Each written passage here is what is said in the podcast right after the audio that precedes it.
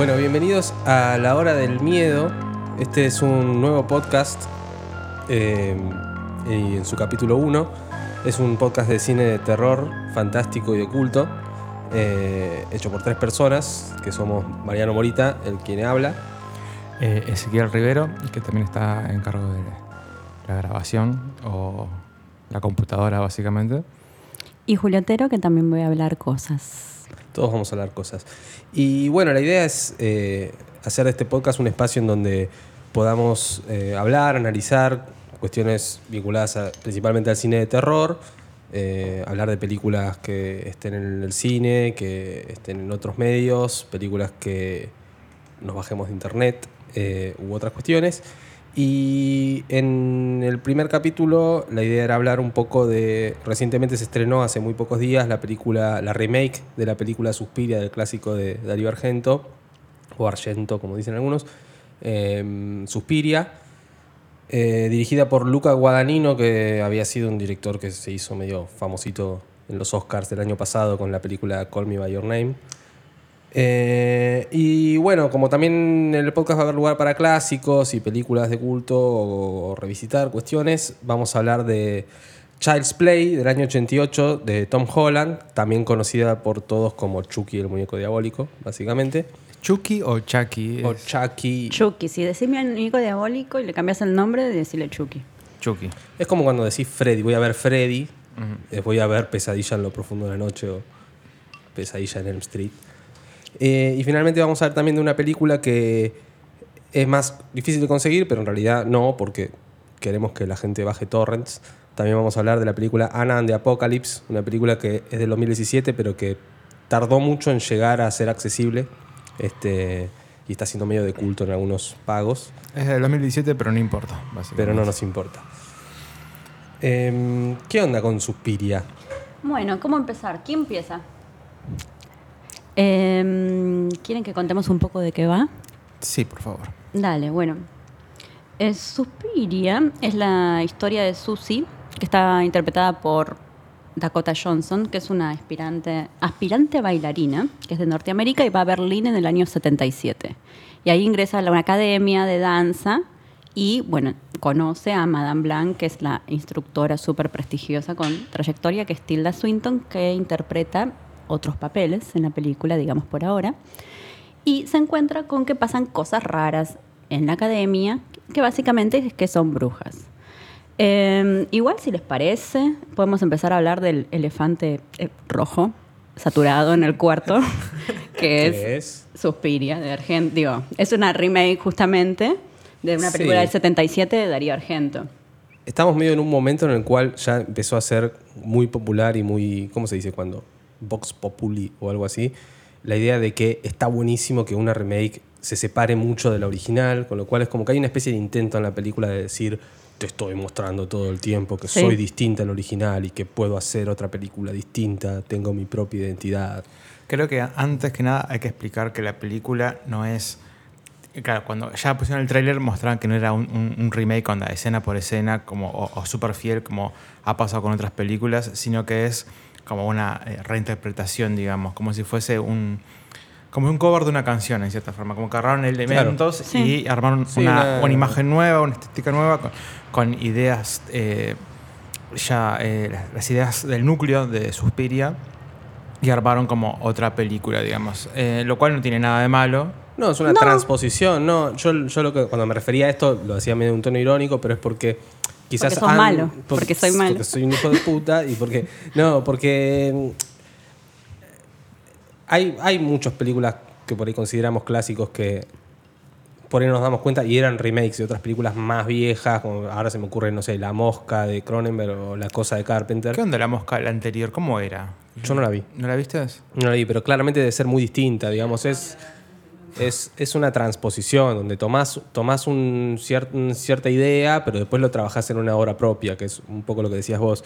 Eh, y ya que quizás cuando largaron ese tráiler misterioso diciendo que tenía música de Tom York, qué sé yo, eh, un poco lo que ya se notaba era una diferencia crucial, que si Suspiria es recordada por algo, me refiero a la versión del 77 de Argento, es, son los colores, ese rojo con verde con azul que, que está en toda la película y esa cosa como sobre hiper barroca, eh, muy estética. Acá de repente estábamos ante una película que es totalmente de, de colores lavados, de...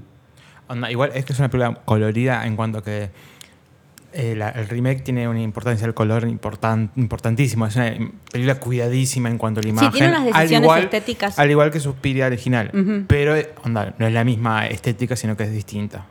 No, que eh, a pesar de mostrarse como eh, casi como más lavada y fría que la otra, hay como toda una impronta estética que yo personalmente lo que me pasó un poco era, sobre todo porque también la película intenta vincularse más con el periodo histórico en el que está que la, que la otra película, o por lo menos más explícitamente, eh, hay como una relación con el cine alemán de esa época. Sí. Como que hay algo en la- en la cámara que intenta parecerse todo el tiempo a una película de Fassbinder o quizás a esa película tipo Posesión o ese, ese cine europeo eh, histérico que había en ese momento. Al respecto de eso, dos cosas. Eh, por un lado, me parece que era bastante evidente que la remake de, de Suspiria iba a tener una decisión estética como súper fuerte y diferente. Y por otro lado, dado el director Guadagnino, como que iba a basarse en algún estilo eh, de cine europeo, muy reconocible.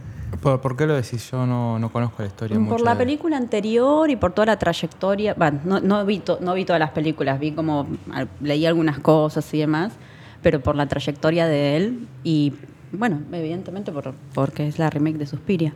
Con respecto a la, a la, mm, ¿cómo se dice?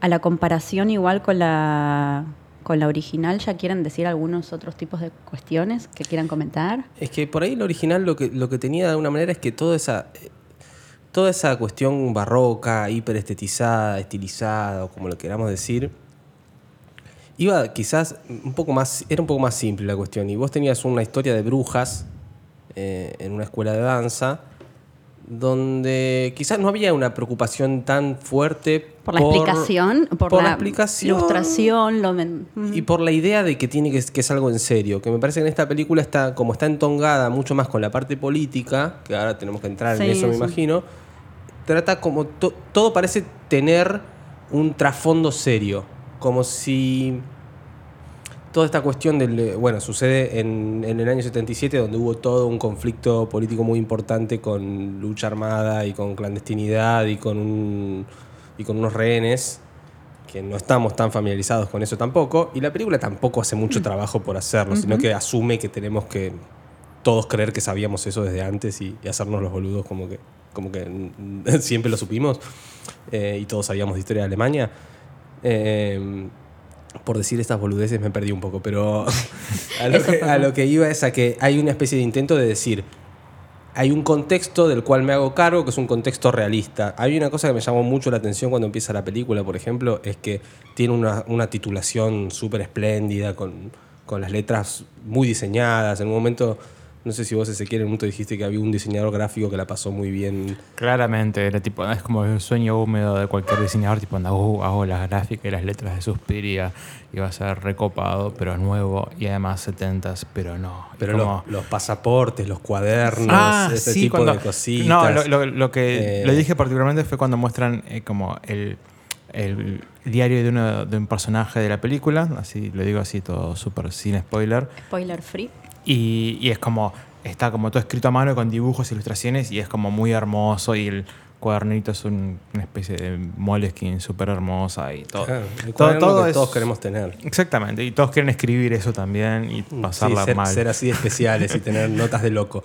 Bueno, pero sin embargo, a- a- a- la película teniendo todo eso, elige el nombre Suspiria, ponerlo en un momento en el cual, eh, no me acuerdo qué personaje, no sé si es la protagonista, está... Susi sale del subte. Sale del subte y ves que una estación se llama Suspiria y se ve al costado a la izquierda, arriba del cuadro, como parte del contexto realista de la película y dice Suspiria. Eso me es- parece un poco cualquier cosa, pero sin embargo, entre esa y algunas otras cositas que pasan al, al principio, Eh, me parece que la película, creo que esto lo conversamos un poquito antes, se hizo cargo rápido de Suspiria y decir, bueno, esto es Suspiria, sí son brujas, sí pasó, no sé, y como dijimos, bueno, capaz no está tan mal, ya entendimos por qué viene acá y empezar una propuesta diferente. Después ahora lo que pasa es que la propuesta diferente fue diferente y no convenció tanto a algunos al menos. Eh, bueno, pero con respecto a, volvamos capaz un poquito a- al tema de, o del contexto y demás, que es uno de los miles, por ejemplo, subtextos que hay, agregados y subtextos así a la original, un poco. También está, bueno, la historia de... de- Tener un backstory de, de ella es una- un cambio fundamental, por ejemplo. el backstory de ella y el otro personaje que incluyeron del va el del psiquiatra igual que es eh, bueno, sí, también. Es eh, todo que es todo subtrama. otro hilo y eh, con- que para mí son dos preguntas ¿por qué el contexto y por qué el viejo Tilda Swinton caminando todo el tiempo haciendo cosas? ¿por qué? ¿por qué? Bueno, Sí. ah, eso es algo, un detalle que se la gente supo hace poco porque en, bueno, Tilda Swinton hace tres papeles en la película y uno es como un viejito. Que nada, los tres Un las- psiquiatra igual. Un psiquiatra, pero los, los tres nos los comimos con papas, que era un, un señor, onda, nadie, nadie pensó un que señor era- con una hay voz muy hay un, finita un viejito que se quedó sin trabajo por culpa Sí, de Tilda. Swinton. Exacto. Este, No, pero a lo que, claro, onda, todos nos creímos que, era una- que no, era, no era tipo una actriz haciendo de, de- de un señor viejo. Igual un poco flasheábamos con que qué, qué ¿Qué es onda este? ¿por qué Este- este- esta, voz- esta decisión actoral de la voz rarita? la voz rarita, parecía maquillado, Sí. pero parecía como que era alguien más joven más que Tilda Sí. Swinton, como Sí. que era un tipo más joven, era raro. Era Claro. raro y de repente, ah, claro, era Tilda Swinton. Y no, pero además en los créditos no aparece como Tilda Swinton, aparece con otro nombre y después, como que a las semanas que se estrenó. Todo eso que, que tiene que ver, todos esos subtextos y muchos, bueno, después vamos, hay simbolismos y demás, es un poco lo que decías vos, que la otra historia pasaba por como un juego, una película divertida, había una historia, pasaban cosas, pero no te explicaba, sobreexplicaba y después, además que entre toda la cosa se entiende o no se entiende, queda como un- una cosa rara al final. Pero eh, me parece que también deja de concentrarse en lo que a mí me pareció como mucho más eh, atractivo de la película, que es la academia en sí.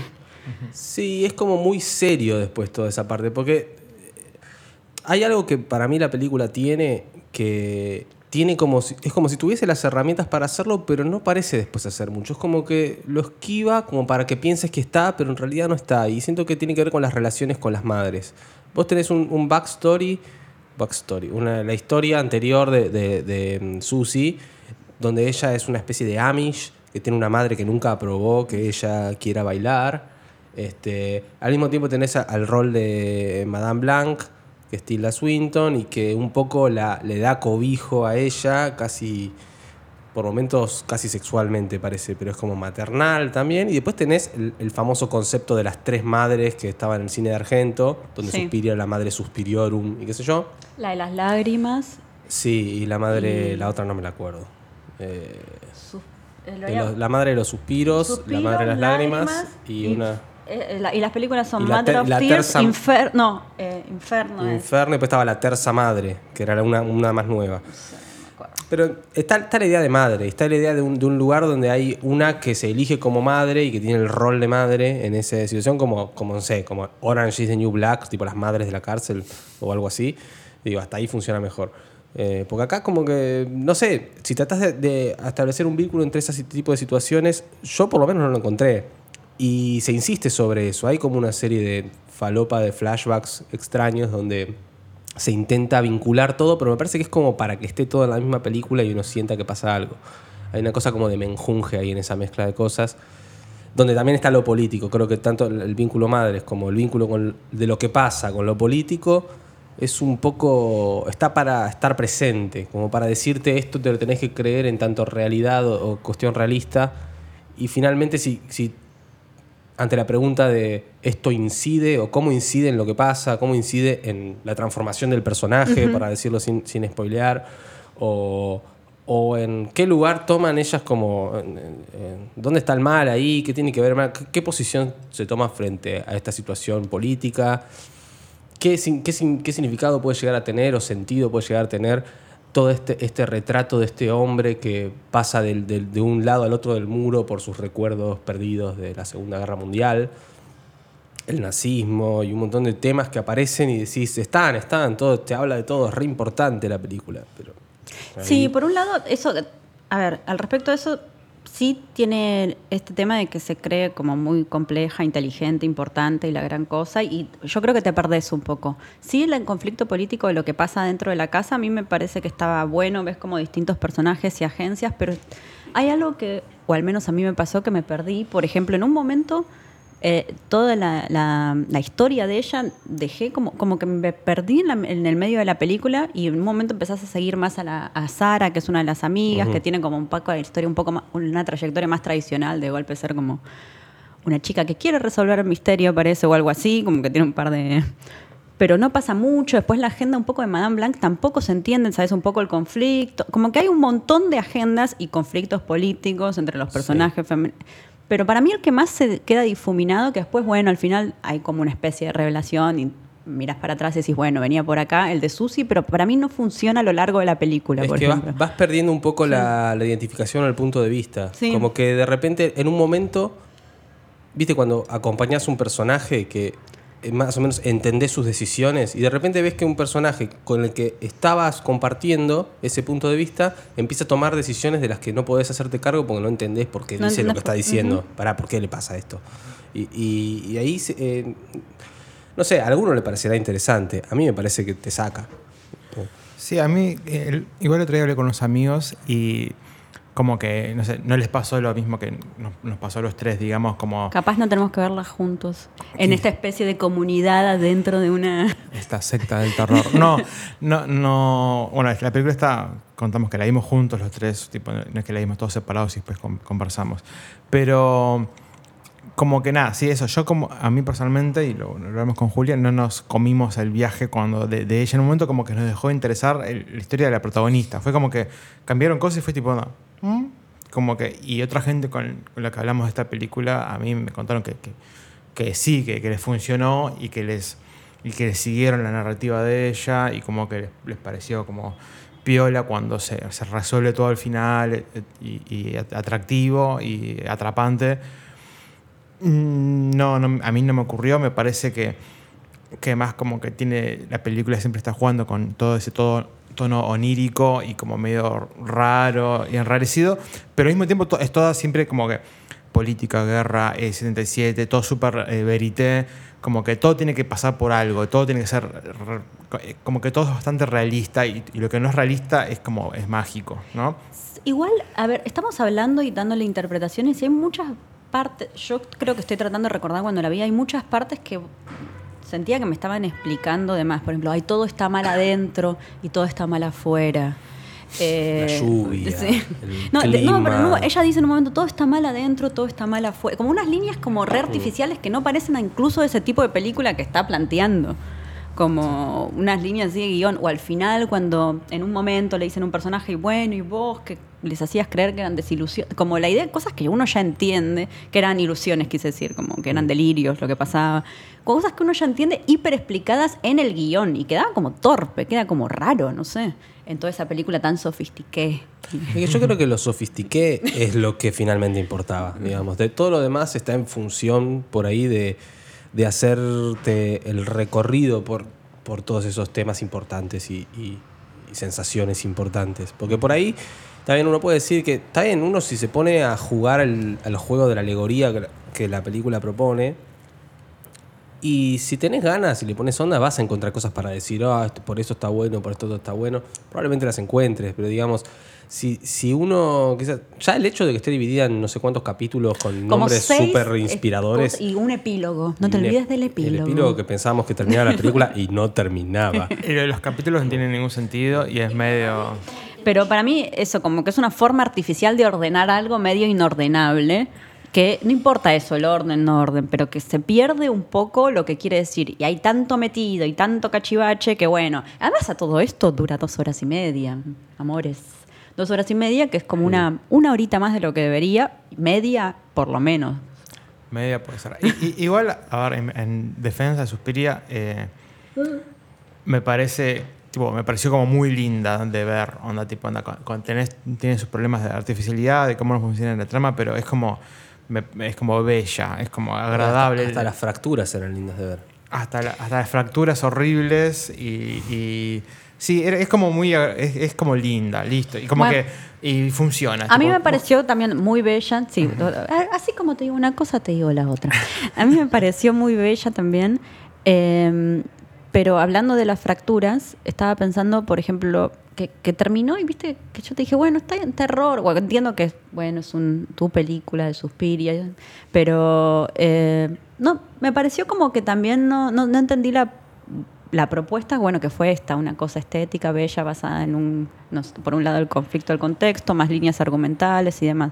Pero hay un par de escenas que, bueno, o al menos una, la primera, que es una, la primera muerte, que es un montaje de baile, qué sé yo, que está bien, ponele, pero no hay mucho de eso en la historia. Empieza eso y decís, bueno, vamos a ver un poco más de alguna. No.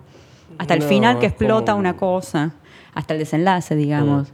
Y eso también me dejó como un poco. mm, por eso decía que se perdió tanto la narrativa, no funcionó por ese lado, y por el otro lado tampoco funcionó. Después también me da la sensación, esto que decíamos, de que la propuesta fue como. eh, no sé, bus- quise buscar qué decía eh, Luca, eh, Luca Guadagnino de terror, por ejemplo, y tiraba unas frases, no sé, en una nota que leí, no sé si era en el New York Times o en Jezebel, algo así, de que estaba en contra de los tipo jumpscares o de los sustos. Uh, típico. ¿Entendés? Bueno, Típico, esto- eso. es- esto y que el terror a- tenía que tener más profundidad. La concha de su ma- est- Esto me lo, van a, me lo van a escuchar así siempre. Es un exponente del terror fino. Es el terror fino. Bueno, eso es lo que a lo que eh, iba, que porque ya sabía que te estaba dando pie para que eh, desarrolle su teoría, Morita.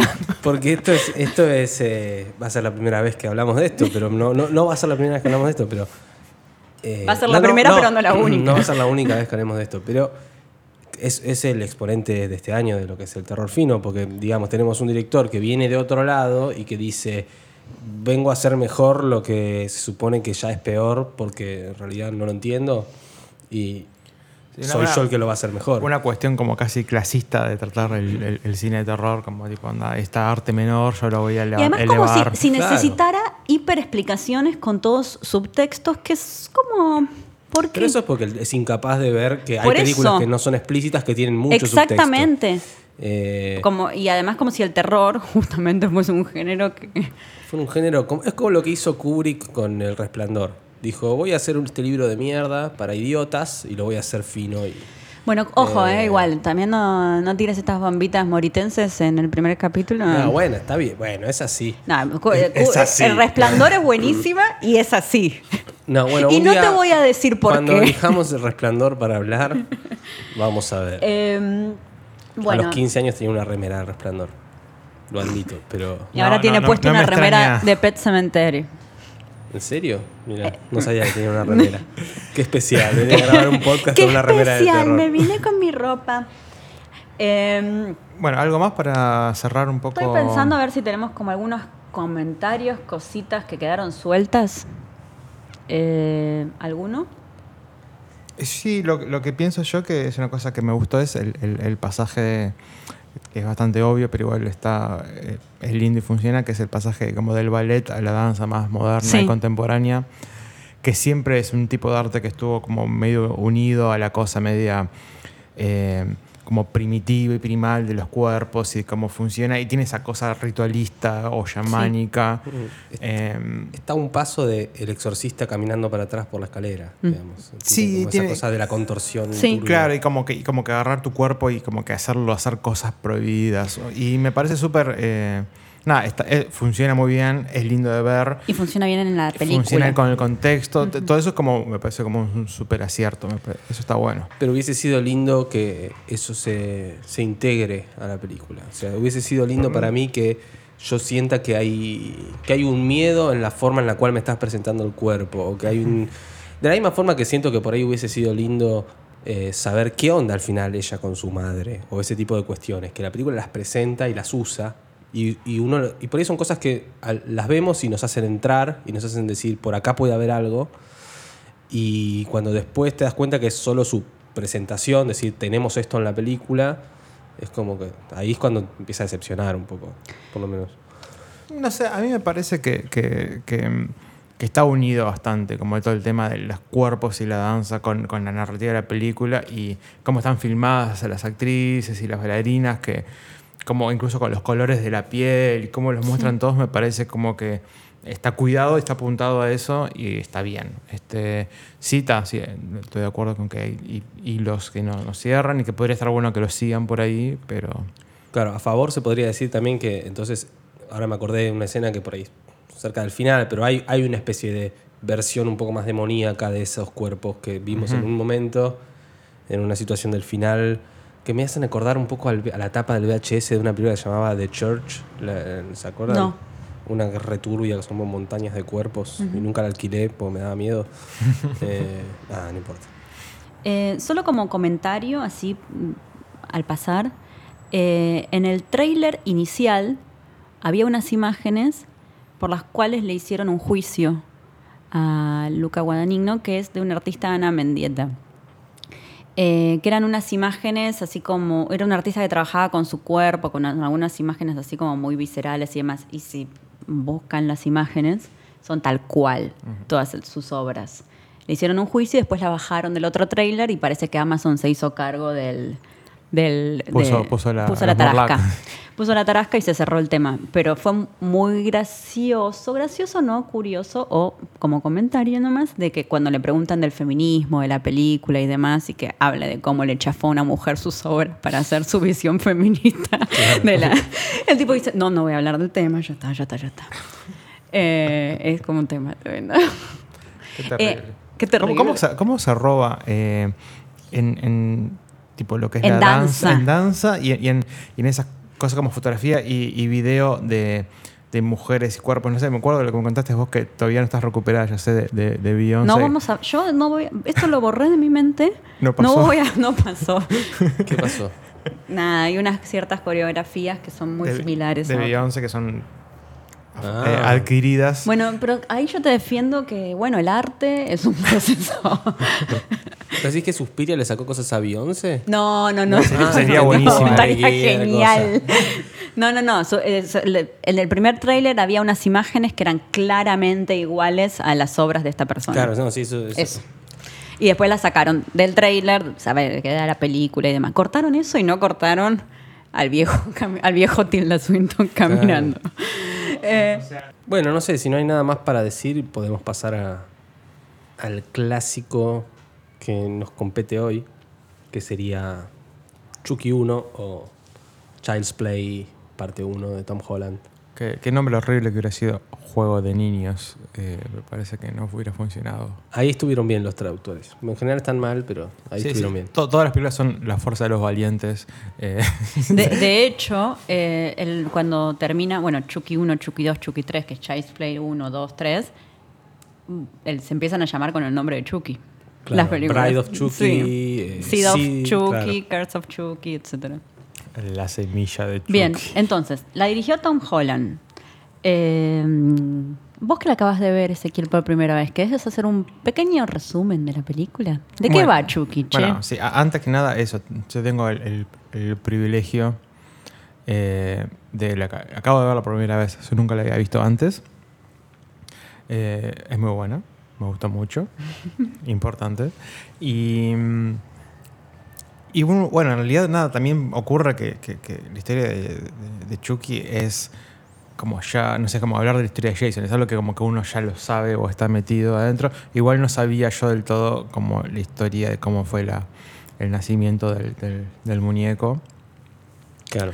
que arranca muy rápidamente y el primer minuto ya se ven básicamente que es como una especie de ladrón asesino. Es un asesino, ¿no? Es un asesino. Un estrangulador. Es- es el estrangulador de Longshore, ¿cómo era?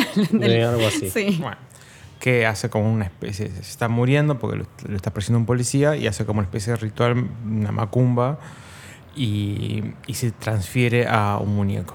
Que, es un- que el muñeco, eso tampoco lo había visto en... un- Pues yo había visto como otros fragmentos de Chucky antes con, de, de chico, digamos, como que ve- ves partes, pero nunca había visto como el comienzo. Y el comienzo es muy interesante en la primera película de cómo eh, hay como una super franquicia gigante con dibujitos animados, eh, accesorios y muñecos que son los eh, es, eh, Good Guys, ¿no? Sí, Sí. Good Guys. Son los Good Es Guys. que Chucky adquirió como esa personalidad de villano de terror, quizás ya como de una serie más posterior, porque está- ya estamos entrando a casi fines de los 80, a principios de los 90, donde el lugar que estaban ocupando Jason, Freddy, eh, Michael Myers, o este tipo de, de figuras como súper prototípicas. De repente, ya en una etapa más por ahí medio tardía de toda esa primera oleada de películas, empiezan a aparecer Leprechaun, Pumpkinhead, este, Frankenhooker, ya son como más otra- otros más bizarritos, y Chucky por ahí es de esa, es por ahí es- que eso es el más re- recordado de esa generación de monstruos. Este, pero bueno, también tiene Igual esa es medio bisagra también. Entre un slasher más, de, de un, al menos la primera, y después lo- los monstruitos. Digo, no es tan. Bueno, tiene- Es tiene- un asesino serial adentro de un muñeco, no por Claro, nada. claro, pero, pero sus, sus formas de proceder son parecidas, quizás por momentos a las de. Tenemos la, la- esta cosa con la subjetiva, la idea de que sabemos que hay una víctima que está siendo stalkeada por Chucky, que en algún momento va a morir porque Sí. Chucky le va a hacer algo, eso viene del slasher Por también. eso. Eh, sí, comparte esos puntos. Eh, pero quizás la particularidad de, de la primera es que tenemos, así como en varias de esas películas, tenemos la, es la que explica la, la historia de fondo que hay en el personaje, que para mí me parece excelente. Eh, sobre todo, bueno, este- esta cuestión con. Algunos quizás se olvidan que Chucky en realidad es este Charles Lee Ray, que es una persona, es un tipo grande, eh, criminal, eh, que está dentro del muñeco y que en un momento de, de la saga empezó a pasar que Chucky era Chucky y ya era el muñeco como si tuviese alma de muñeco, con lo cual en, en la primera queda claro y hasta incluso la vuelve muy siniestra por momentos toda esta cuestión. No sé si se dieron cuenta, pero Chucky no muestra su verdadera voz de clásico Chucky hasta el minuto 45 Sí. de la película, que es la mitad. O sea, hasta la mitad de la película, Chucky es Hi, I'm Chucky. Uh, me salió re mal la voz. Pero Se ve bastante bien, me parece. Sí. eh, y, y esas, y eso, ahí te salió mejor. Hi, I'm Chucky. Sí. You know what I feel? Bueno. eh, eh, todos esos momentos donde O no a, sabes a partir si- de la voz de Andy, que, que retoma las palabras, dice como, la- se tenía, me dijo que se tenía que morir porque era una perra. Claro, ese tipo. O que, que quiere mirar las noticias de las 9 de la noche. Sí. Como, ¿qué? ¿Cómo hizo para decirle eso? Y lo loco es que se va a dormir con el chabón. O sea, es un nenito que se va a dormir con. eh, Un señor grande. Con un asesino. señor grande que es este actor Brad Dourif. Es un nenito durmiendo con Brad Dourif, que Brad Dourif le dice cosas a un nenito en su cama. Brad Dourif, ¿quién es? Brad Dourif eh, atrapado sin salida, ¿no? Actuó, Sí, ¿qué otra? Estuvo con David Lynch en, en Blue Velvet, eh, trabajó con Herzog también. Es un Sí. chavo muy particular porque tiene esta de- voz de loco. Y después no por nada, por ejemplo, cuando hubo el revival de las slasher, en, creo que es en Leyenda Urbana, en la Oh. primera escena aparece él como figura mira. importante, que aparece un actor famoso de la época, de alguna época dorada o representativo de algo, aparece Brad Dourif como un loquito por ahí dando vuelta. Es que tiene esta voz que para mí, es, es- si no pones a Brad Dourif haciendo de Chucky, no es Chucky también. Tiene esta voz que es muy particular, que le da como una cosa como de... A un... Muy guarango. Muy y- guarango, claro. Y de hecho de eso se recapitalizó después, bueno, cuando el género capaz eh, como que cambió un cacho, fue un poco Sí. más comedia y demás, como de la, la voz novia. de... Sí, a partir de la novia de la cuarta. Pero bueno, en, en general como observaciones que tuve de, de verla por primera vez, eh, ta, me pareció como muy buena, me pareció, eh, me pareció muy cara, me pareció como, como, como, como bastante... La, la explosión del principio es explosión del. Hay una expresión al comienzo que explota toda una, toda una tienda, de, una juguetería, y, es- y explota un montón. Es como que- yo Y sé que suena, me- suena ridículo, eso explota un montón, pero realmente explota toda la Explota un montón y explota muy bien. Explota re bien. Y es imposible que el chabón que está adentro haya vivido. ¿no? Exactamente, Pero, sí. pero bueno, se tapó con un juguete o algo. Eh, es una muy buena explosión. No, y es como que está muy bien filmada, la fotografía es muy linda. Eh, mm, es muy rápida y, y- y la, la narración de la película es como que no para nunca y siempre es como entretenida, interesante y siempre pasan cosas y es, nada, me parece como que está muy bien diagramada. Es que va directo al punto. También tiene esta Sí. cosa de, de- A mí lo que me gusta mucho de la primera es que ya. Si bien yo hacía mucho tiempo que no la veía, de volver a verla, lo que pasaba es como que está muy concentrada en que es la historia de. El objetivo de Charles Lee Ray adentro de Chucky es claro, es el objetivo de ese personaje y ya no es, no es que mata a cualquiera porque sí. Él tiene cosas que quiere hacer y están muy eh, ligadas a cómo funciona eso en el guion, con lo cual todas las muertes que hay en la película son por algo, porque quiere algo. Finalmente después nos enteramos, bueno, él, él quiere volver a un cuerpo humano y necesita hacer algo con respecto a eso y también tiene una venganza. Entonces hay una motivación concreta, parte de esa íntegra de esa película, que ahora no recuerdo tanto las siguientes secuelas, pero...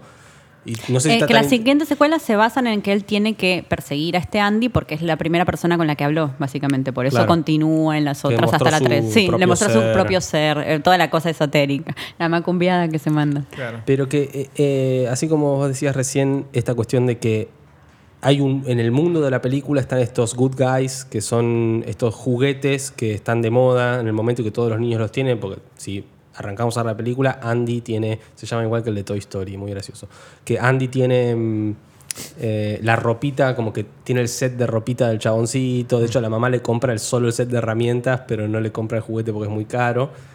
Eh, Era un muñeco muy caro.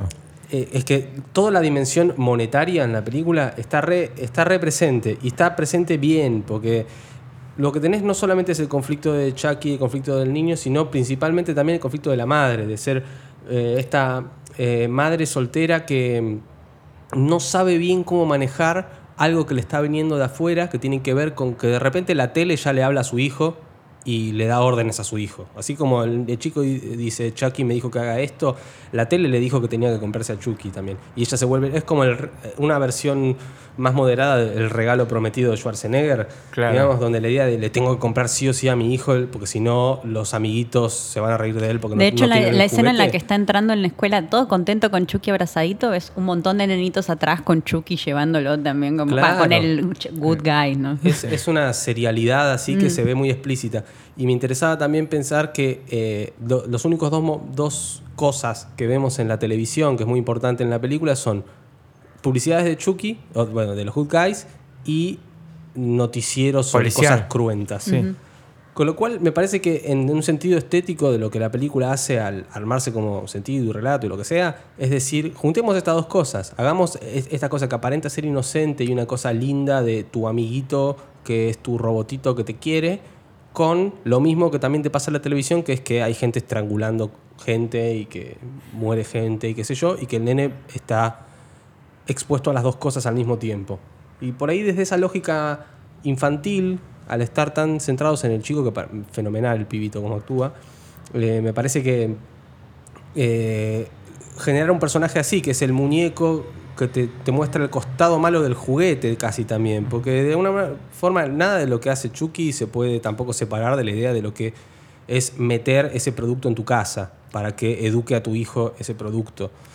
Con lo cual ahí me parece mu- muy, bueno todos esos momentos donde el muñeco lo convence al nene de que se tome el tren y se vaya al barrio Sí. pobre. Esa parte es increíble para mí. Es como exponer al nene a una cosa donde la película también te lleva a esos lugares donde eh, a todo el mundo de los lincheras, a todo el mundo, esa escena donde la quieren violar a la, a la madre, resacado todo. Bueno, eh, sí, yo le, comentaba a Julia cómo eh, nada, la, la película es en Chicago y, y- y- y la ciudad es como un, un personaje más un poco de la película. Mm. Es como que la muestran un montón y muestran zonas como re oscuras y es está como todo muy heavy, está muy bien filmada y Sí, es... que le podés creer que la película me siento que tiene un lugar en el cual no es arbitrario que elija mostrarte esos lugares, eh, que no es arbitrario lo que te muestra de cómo, de qué, qué lugar ocupan los good guys en ese mundo como para que el nene lo quiera y qué lugar le dan a la, a la madre también, que también tiene un trabajo medio de mierda, como que no le pagan mucho seguro,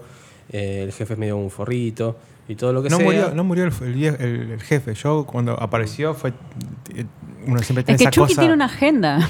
una agenda. En esta película tiene una agenda muy ajustada. Pero, viste, es como que el, el- el tropo de terror, como que tal vez alguien que es un forro y es tipo, anda, estás muerto, Sí, básicamente. estaría bueno que muera. Pero bueno, en otra será. Cuestión que eh, ese tipo de integración es por ahí, recién hablábamos de Suspiria, es el tipo de cosa que por ahí le faltaría a una película así. Donde, donde en esta, hablando de las madres, que antes hablábamos, acá hay un lugar claro de la madre. Está- tenés una madre soltera que tiene que lidiar un poco con experiencias que le da eh, su hijo que está creciendo un poquito y que de repente, eh, así como intenta hacerse su propio desayuno al principio, también este, juzga de acuerdo a lo que... Ya no, ya no está solamente el filtro de la madre para las cosas que el chico haga, sino que de repente está expuesto a un mercado que ya lo ve como consumidor al propio nene. Y entonces de repente para el conflicto de la madre es mi, mi hijo chiquito de cuatro años o no sé cuántos años tiene, Seis. eh, seis, es un consumidor más. Y cómo, cómo, la, cómo la película maneja ese tema. Yo creo que lo maneja bárbaro. Como que voy a decir algo por ahí spoileador, pero así que el que quiera Spoilers. taparse los oídos. Eh, es genial que la batalla final se dé entre. Finalmente tenga que ser entre el chico y el juguete. Y cuando, el, el- el- cuando Chucky, metido en la, en la chimenea, decide hablar con su voz de muñequito y decirle que son amigos, el nene dice: Yo no soy tu amigo. Y palo, prende fuego. Es espectacular, digamos, es casi emocionante. En el sentido de el- el proceso del chico. De poder ver la diferencia y poder ver que lo que tiene no es real y que lo que tiene finalmente era ver la diferencia entre el, entre el juguete y el espíritu que se supone que la publicidad le quiere imponer al juguete para que te lo creas. Mm. Sí, está el, el final, ya que estamos en Spoilerlandia. eh, me gustó el final y me, gust- me pareció bastante, eh, tal vez novedoso para la época, tal vez me- ustedes sabrán más que yo de esto, pero cómo eh, hacen el, el clásico proceso de, de- de- de- de ser que lo, va- lo tienen que matar un montón de veces porque se niega a morirse y, y es como muy tenso y como medio desesperante, como tipo, el muñeco cada vez está más destruido, Sí. le cortan las partes, lo arrancan, lo prenden fuego. Yo pensé que es algo que pasaba en la tercera o cuarta película, esa cosa como media indestructible, pero ya en, el primer en la primera película, en el primer, eh, la primera película de esta saga, ya eh, presentan eh, súper rígido esa cosa como desesperante de que es un- como es un muñeco es como indestructible. Sí, además ves que se va choteando a medida que va haciendo la suya. Claro, el Claro. chotear tiene que ver también eso, como que revela, eh, hablando de revelar su propio ser, ahí es como si revelara su propio ser físico, como el monstruo que tiene adentro es esa cosa, el plástico quemado, de repente adquiere esa cosa como de monstruo, vos lo ves todo negro así como con la cara derretida y qué sé yo, eh, o la mano que se mueve sola, y ese tipo de cosas que lo, lo deshumanizan eh, y se va volviendo una especie de, de monstruo, por más que sepamos que no es que es un monstruo, sino que es una persona encarnada en el muñeco, adquiere ese carácter monstruoso que podría haber, que puedes hacer la lectura como es la lectura anticapitalista de decir es monstruoso eh, la forma en la cual la publicidad invade la infancia, por decirlo de alguna manera. Y mm, cambiando va un poco de tema. Em, ahora, en 2019 ya, a, pasitos de que salga un reboot a- y bueno, ya pasó toda esta saga gigante y demás. Vos que la viste de chico, ¿qué, cuando la veías de chico, ¿qué te daba, te daba miedo? ¿Qué te gustó? ¿Qué, A mí me gustaba Chucky, pero como también me gustaba Freddy, es como. Yo soy de una generación donde ya esos personajes ya no eran lo que te daba miedo, sino que eran el personaje que uno festeja de la película. Entonces, por eso también es la generación de Chucky, por ahí es la generación. Ya pasamos por Freddy y ya pasamos por cuatro Freddys, ya pasamos por cinco Halloweens, ya pasamos por ocho martes 13. A mí me daba, a mí me daba mucho miedo, pero me daba mucho miedo. va, yo era chica, en el 80, sí, está bien. La veíamos en los pijama parties y demás, y como que, a diferencia de esta vez que la volví a ver más grande, empatizaba mucho con el chaboncito. Y por ejemplo, algo siniestro que me pasa que además te cuentan un poco, entendés un poco porque esa madre soltera es que el padre se fue al cielo. Tipo, había todas cosas que Chucky le decía y cómo hablaba con el nene y la idea de que no le crean, típico que pasa en todas las películas. eh, me, me daba mucho terror. Y Chucky me daba mucho terror igual, no sé. a- pero igual tenemos una percepción Sí. distinta de lo que da miedo. No, no, pero miedo da. O sea, cuando. eh, La idea de que ese- tenés un muñeco que tiene algo atrás. Sí, sobre todo cuando ves esos primeros 45 minutos que Chucky no habla y sabes que está ahí, gira la cabeza y, y- y cuando le dice Chucky quiere ver el noticiero, eso, eso es lo que más miedo da de toda la película. Y saber que está el nene al lado, yo me imaginaba el miedo que podía tener el nene en el rodaje por momentos. Como que le dan el muñeco Y ese. esas partes que llora a los gritos diciendo me va a matar, Chucky me viene a Es matar. tremendo, es tremendo. Es casi está a, a la altura del nene de cementerio de animales que, que le inyecta al padre un veneno en el cuello. Este, tiene esa- ese nivel de decir, mirá, ahora nadie se anima a meter a un nene a hacer eso, porque todos los padres están preocupados porque su hijo sea vegano o algo así. Bueno, No- cualquier no- acá son los consejos. No lo de van a- no lo van a exponer Morita- a eso. Morita Parenting. Bueno, ¿algo más de Chucky? ¿Alguna otra apreciación de tu primera vista de Chucky No, entera? El último un detalle muy chico es que me, me- eh, en la trama de la película una, una de las razones por las cuales onda se crea a, a- a Chucky es porque tiene está como hay un magical negro que es como el, el- el señor como medio shamanístico vudú Un, este, un Candyman raro. Era un Eh, can- la parte donde entran es pero muy bueno Candy. eso es Candyman onda con todo eh, durante cinco minutos la estética es igual y es, no sé, debe haber algún estudio al respecto, seguramente. Como eh, toda esa cosa de mezcla de graffiti con pagano, con pintura de pared, con, eh, con cultura negra, este, que no tenía ni idea que, que existía eso con Chucky. Y, y me pareció que estaba bien, me pareció que cerraba y que funcionaba. Otra cosa de esta, perdón, otra cosa de esta vista nueva que me di cuenta es que los personajes no son estúpidos, ninguno. Y que mm, cómo, cómo se va desarrollando, incluso esto de no creerles, obvio, no le crees que le habla el muñeco, pero enseguida, a la medida que lo forzás, bueno, le habla y lo cree, y el policía, lo- como que no es como la, la- el conflicto de no, esto no puede pasar, no puede- como no, es ton- no son tontos ninguno. No, no, creo que se vuelve verosímil cuando en el momento en que le podés creer a la madre la necesidad de que quiere comprarle, consentir al hijo.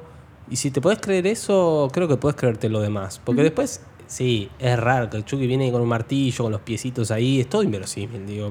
Estoy real, pero es verosímil porque la película juega a que te lo creas y creo que logra que puedas hacer ese pacto. De decir, yo vine a ver un muñeco diabólico, con lo cual viniste a creerte eso, digo, no, si ahora no te vas a creer que un muñeco pueda ser diabólico porque te equivocaste de película.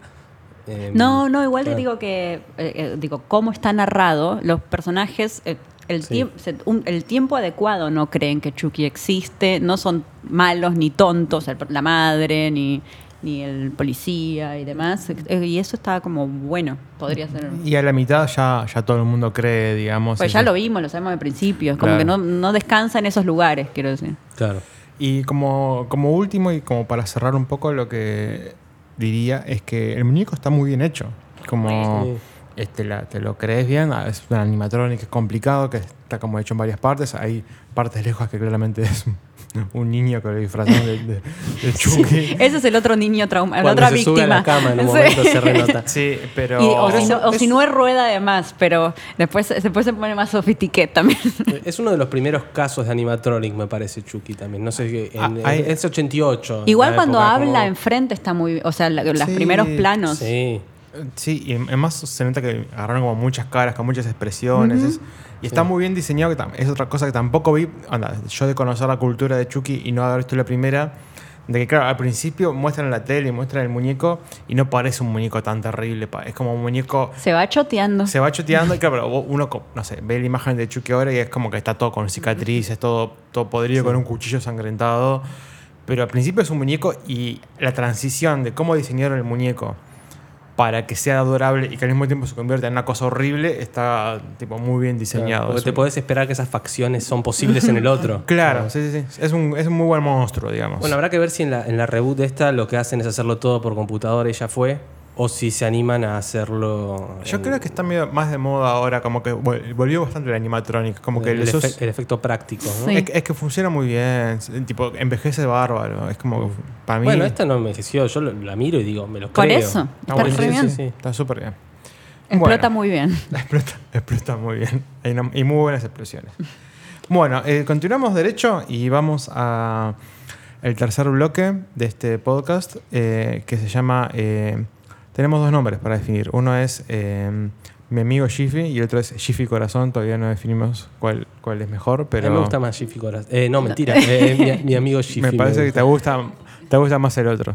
Eh, para no decir mi amigo rarbg.com. Rarberge.org. Mi amigo 11337, que cómo se. Lit. Lit, mi amigo Lit. Porque este podcast está a favor de los torrents y Bueno, y la película que elegimos es Anna and the Apocalypse. Es del 2017. ¿Quieren contar un poco de, de qué va la cosa? Bueno, es una película que. Sí, es del 2018 en realidad, porque es una película que no tuvo estreno comercial claro, sino que estuvo como en muchos festivales internacionales de terror y cosas así, que se fue como haciendo medio de cultito. Claro, y la empezaban a fogonear y demás. La empezaron a fogonear un poco, ahora nos vamos a dar cuenta por qué, pero digamos, es una película que. ¿Qué quieren decir con fogonear? Yo me imagino un fo- fogonear, imagino que hacen un fogón y hablan de la película. No, como la que empezaron a, a- a- le hicieron bombo, como está bueno, está bueno. Sí, sí. Sí, tiene una premisa canchera. De hecho, creo que en el póster dice algo como Shaun of the Dead meets La La Land.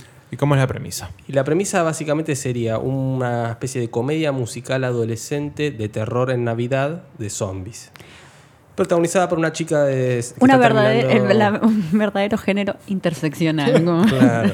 La interseccionalidad hecha película. Eh, tiene mucho más de comedia musical que de, que de terror. No, pero, tiene de zombie. O sea, está situada en un apocalipsis. Ah, no, de apocalipsis. Apocalipsis zombie. Sigue siendo una película de zombies, su contexto le da un peso muy Con fuerte. los tropos de zombie, de todos los conflictos y demás. Totalmente.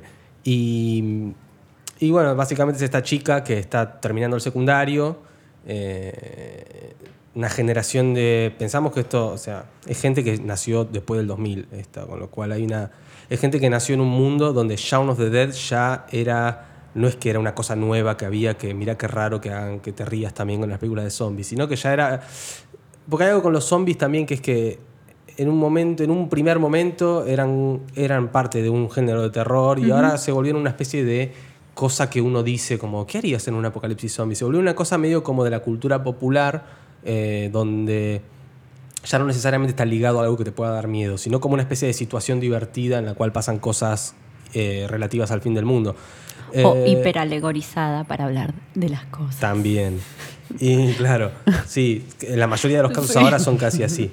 Eh, y en este caso lo que tenés es, es, es un poco un- una película que parece estar hecha para esa generación, digamos, donde ya eh, incluso si una película como Shaun of the Dead del año 2004 me parece que era, de Edgar Wright, había hecho la, la mezcolanza entre el género de zombies y comedia eh, de una forma muy armónica, donde yo, por ejemplo, vi esa película con muchas sospechas cuando salió, pero com- como después lo que contaba de sus personajes me parecía muy legítimo, muy, muy interesante y me parecía que te- terminaba, en lugar de ser una cosa así como medio solamente relajada y jocosa, terminaba siendo una película donde, donde importaba que realmente venía el fin del mundo, a, a pesar de que tenga risas y cosas.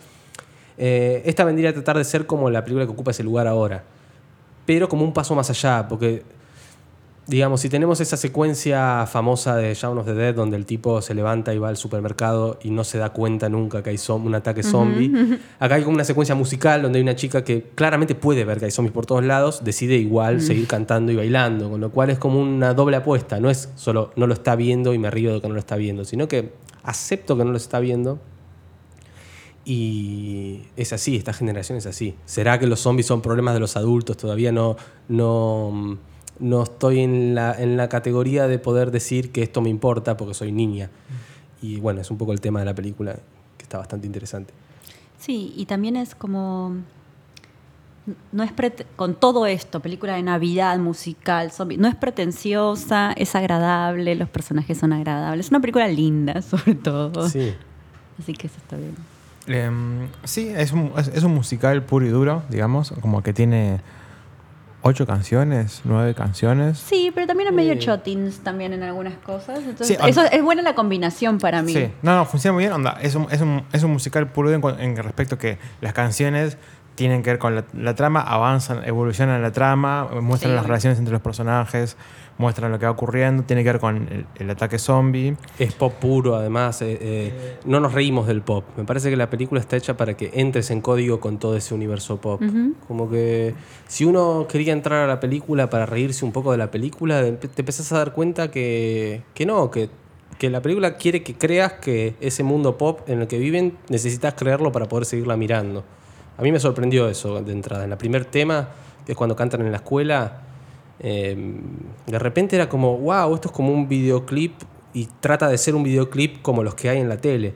Eh, como que no hay momentos de, de distancia que hacen que te rías un poquito de, que, de lo que está haciendo, sino que lo hace. Es honesta con, con- con lo, con Claro. lo que es y con su material. Y, y bueno, tiene muchas cosas también. eh, vos me has dicho, Juli, de como del, del musical mismo, de cómo, ondas, cómo son los malos y cómo son lo- los, los personajes y cómo se relacionan. Y cómo que tipo, hay tipo, cosas al final que es tipo, no, pero esto es así porque es un musical. Y tipo, onda, pasa esto con los... Como de los tropos de los musicales. Claro, algo Sí. así. Sí. Bueno, pero no spoileemos. No, No, spoileemos. no, esto No, es- por eso. Eh, Eh, bueno, igual eso. sí. Recomendable, está dando vueltas. Sí, hay una cuestión Ah, que no me querés quedó picando. terminar. No, no, no, no, muy, muy cortito. Que quizás, quizás se note en la película una especie de baratez. Vos dijiste algo, hay momentos medio chotos, quizás. Hay algo medio, hay algo medio de la clase B, pero no, No, en el concepto. que como... Ah, bueno. No, igual eh, eh, estoy de acuerdo con lo que estabas diciendo, ¿eh? Sí, pero no lo decía mal, igual, no es como, ah, qué barata, qué trucha. Me parece que es parte un poco del encanto mucho de todo, de todo eso y cómo funciona. Claro. Funciona muy armónicamente. Claro, pero el- el- yo creo que lo- la cosa de lo barato, a diferencia de, de algunas películas de terror, de género fantástico en general, que buscan esta cosa de la del instant cool classic, o la cosa de querer ser de culto o querer mostrar que hay Sí. bizarreadas, eh, pero en realidad tienen toda la plata del mundo y tratan de parecer más baratas. Esto yo creo que es así porque salió poca plata. Sí, igual no funciona mal también. No, no, no, Eh, la hace eso. funcionar, pero lo que veo es que es, que es clase B por, en- por términos económicos. como- Es auténtica clase B. Claro. Eh, así que nada.